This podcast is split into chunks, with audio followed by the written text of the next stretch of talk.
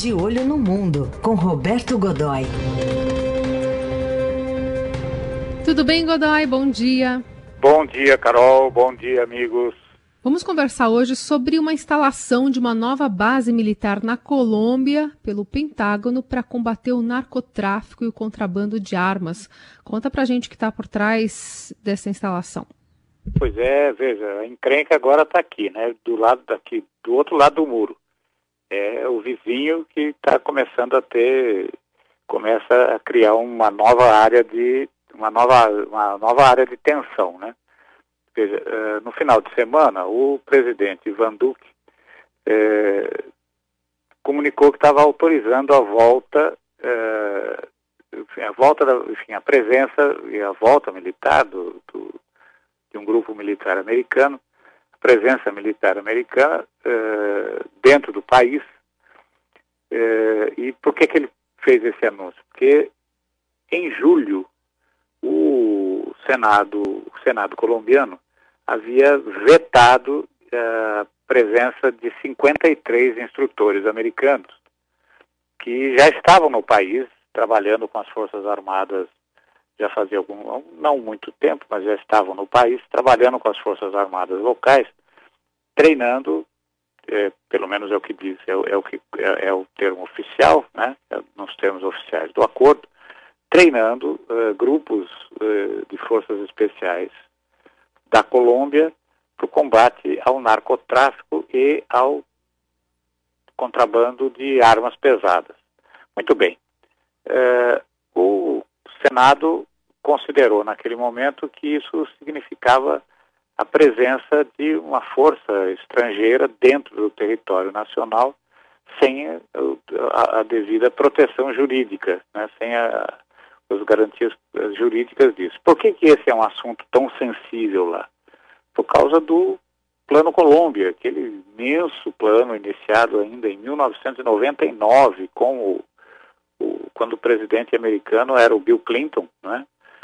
Em que os Estados Unidos despejaram montes de dinheiro, montes de equipamento militar, treinaram a, a, pesadamente o, as forças americanas, as forças colombianas, para atuar contra uh, as Farc, na verdade contra as Farc mais pesadamente, a, a, a, guerrilha, a guerrilha das Farc, é, mas isso usando o argumento de que aquilo era um treinamento, um, um preparo, uma adequação para acabar com a ligação entre narcotraficantes e a guerrilha. Na verdade, eles criaram ali dentro da Colômbia um, um exército imenso, né, quer dizer, por, por, em termos uh, sul-americanos, e isso durou qualquer coisa como 17 anos, foi até 2016. Então há um certo receio de que isso comece outra vez. Né? E o que, levou a, a, o que levou a essa preocupação toda é que é o mesmo tipo de modelo. Dizer, quando o Plano Colômbia estava nascendo, também era uma pequena célula de instrutores, uh, menos de 100 homens, que estavam lá para treinar e tal, aquela coisa, e isso foi evoluindo. E em alguns momentos os Estados Unidos chegaram a ter 3.500 militares na, na, na Colômbia. Então isso criou uma certa situação complicada. Aí o Ivan Duque eh, fez duas sessões eh, fechadas para explicar que, eh, na verdade, não há, não é, não sabe que tipo de argumento ele usou, mas primeiro ele deixou, segundo o comunicado do Senado, ele deixou claro que não é um uma presença militar estrangeira não convidada, que é uma coisa muito estranha, né? é, dentro do, do, território, e que é, ele tem um controle total, tanto político como operacional, do que está acontecendo ali. Né? É, o, o, os 69 parlamentares de sete diferentes partidos então, assinaram um documento né, autorizando a cooperação na luta antidrogas e tal, esse é o discurso, né? E eh, iniciaram e, e, portanto, os militares americanos que haviam se retirado voltam essa semana. ou talvez nem tenham saído, apenas paralisaram as atividades enquanto havia discussão no parlamento. Mas, enfim, as atividades voltam essa semana lá. E isso criou um mal-estar. Porque, veja, as atividades estão sendo, esse treinamento está sendo desenvolvido uh, na fronteira com o Brasil, nas proximidades da fronteira do Brasil e, e, da Venezuela, não é exatamente em cima da fronteira, mas é numa área que é considerada próxima. Os militares brasileiros estão profundamente incomodados com essa história, embora oficialmente não digam isso, a Colômbia é um parceiro, né? Então, é, mas oficiosamente estão incomodados com essa situação. E você imagina, hein, Carol, na Venezuela, como é que isso deve estar sendo visto, né? Pois é, uma, uma um temor ali, né, para é, Nicolás Maduro. O Ivan é muito desconfiado, né? E apesar de, e como você contou aqui, teve aquela incursão também de alguns americanos ali tentando é, conseguir a recompensa. Então, enfim, às vezes até essa desconfiança vale, né, por conta do, do Maduro. É, então. E o, Ivan Duque anunciou a meta. Segundo ele, a meta é, é interromper os corredores por onde os corredores clandestinos por onde passa o, por onde é escoado o contrabando de armas. Estão fazendo esse mapeamento. E, o, e a segunda meta é a outra meta, que na verdade nem é, talvez seja até a mais fundamental, é a erradicação de 130 mil hectares de cultivo de coca, clandestino, cultivo clandestino, porque veja, tem o cultivo regular, reconhecido, eh, da folha de coca, que é, tem um consumo quase cultural ali, né? É usado em fusões, chás, aquela coisa mascada, né? E que não tem a ver com a cocaína, né? Não tem a ver, não, nada a ver diretamente com a cocaína. Agora, a 130, segundo Ivan Duque, a meta é destruir 130 mil hectares de, de, de cultura de coca clandestina, e aí a coisa fica complicada, porque o que, que eles pretendem fazer? Pretendem bombardear essa área com um herbicida terrível, tal do glifosato, né? que é um, uma coisa profundamente agressiva ao meio ambiente.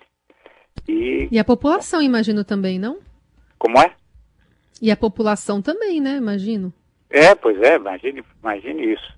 E, o, o, e a gente tem que lembrar também que nessa mesma área estão as duas frentes, as frentes número 7 e número 23 das Farc, eh, são os guerrilheiros que não aceitaram os termos do acordo de paz e que continuam uh, na luta armada, continuam na clandestinidade e tem havido choques, tem havido, tem havido uh, engajamento com a tropa, com a tropa regular uh, colombiana em vários pontos ali, da, da, em várias áreas, eles têm cometido ações, sequestros, então estão voltando à ação. Né? Dizer, não, tem, não se sabe qual é o número exato, o tamanho do efetivo dessas duas frentes, mas o fato é que elas estão ativas e o que leva a crer que o, o, pode haver uma escala aí nessa história, né? Quer dizer, o, o, essa escalada é, é temida porque, primeiro, os americanos estão usando uma das suas antigas bases é, dentro da Venezuela, que na verdade vem sendo usada depois da saída dos americanos, já era usada conjuntamente por colombianos e americanos e agora é usada pelos colombianos. Mas eles, os americanos se instalaram lá porque já têm conhecimento da infraestrutura, aquela coisa toda, e o fato é que eles estão numa dessas bases já na área operacional. Só para a gente lembrar rapidamente, Carol, o, o Plano Colômbia, o tamanho, a dimensão dele, quando o, o presidente Bill Clinton e o presidente colombiano Andrés Pastrana firmaram esse acordo, ele, é, ele, esse acordo foi armado pelo Departamento de Estado e pelo, pelo Departamento de Defesa, o Pentágono. Né?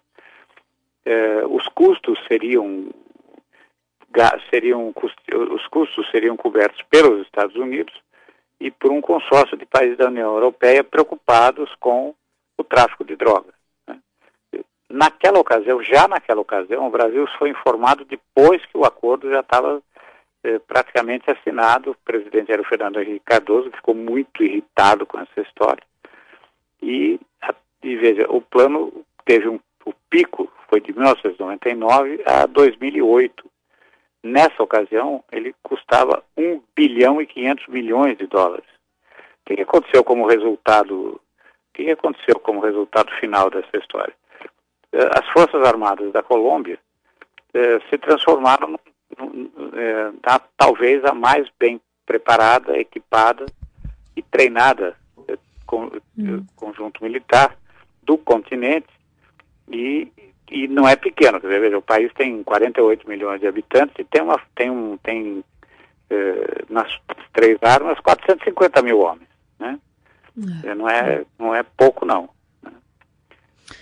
Muito bem. Você vê, tentar... apenas comparando, Carol, o Brasil tem 211 milhões de habitantes e tem força, tem um efetivo de 330 mil, 330 é, mil homens em armas, e tem que considerar que aí no meio tem a garotada que está fazendo o serviço militar. Então, é, sim, você vê que na proporção a coisa está realmente complicada. Os militares brasileiros têm toda a razão de estar preocupados.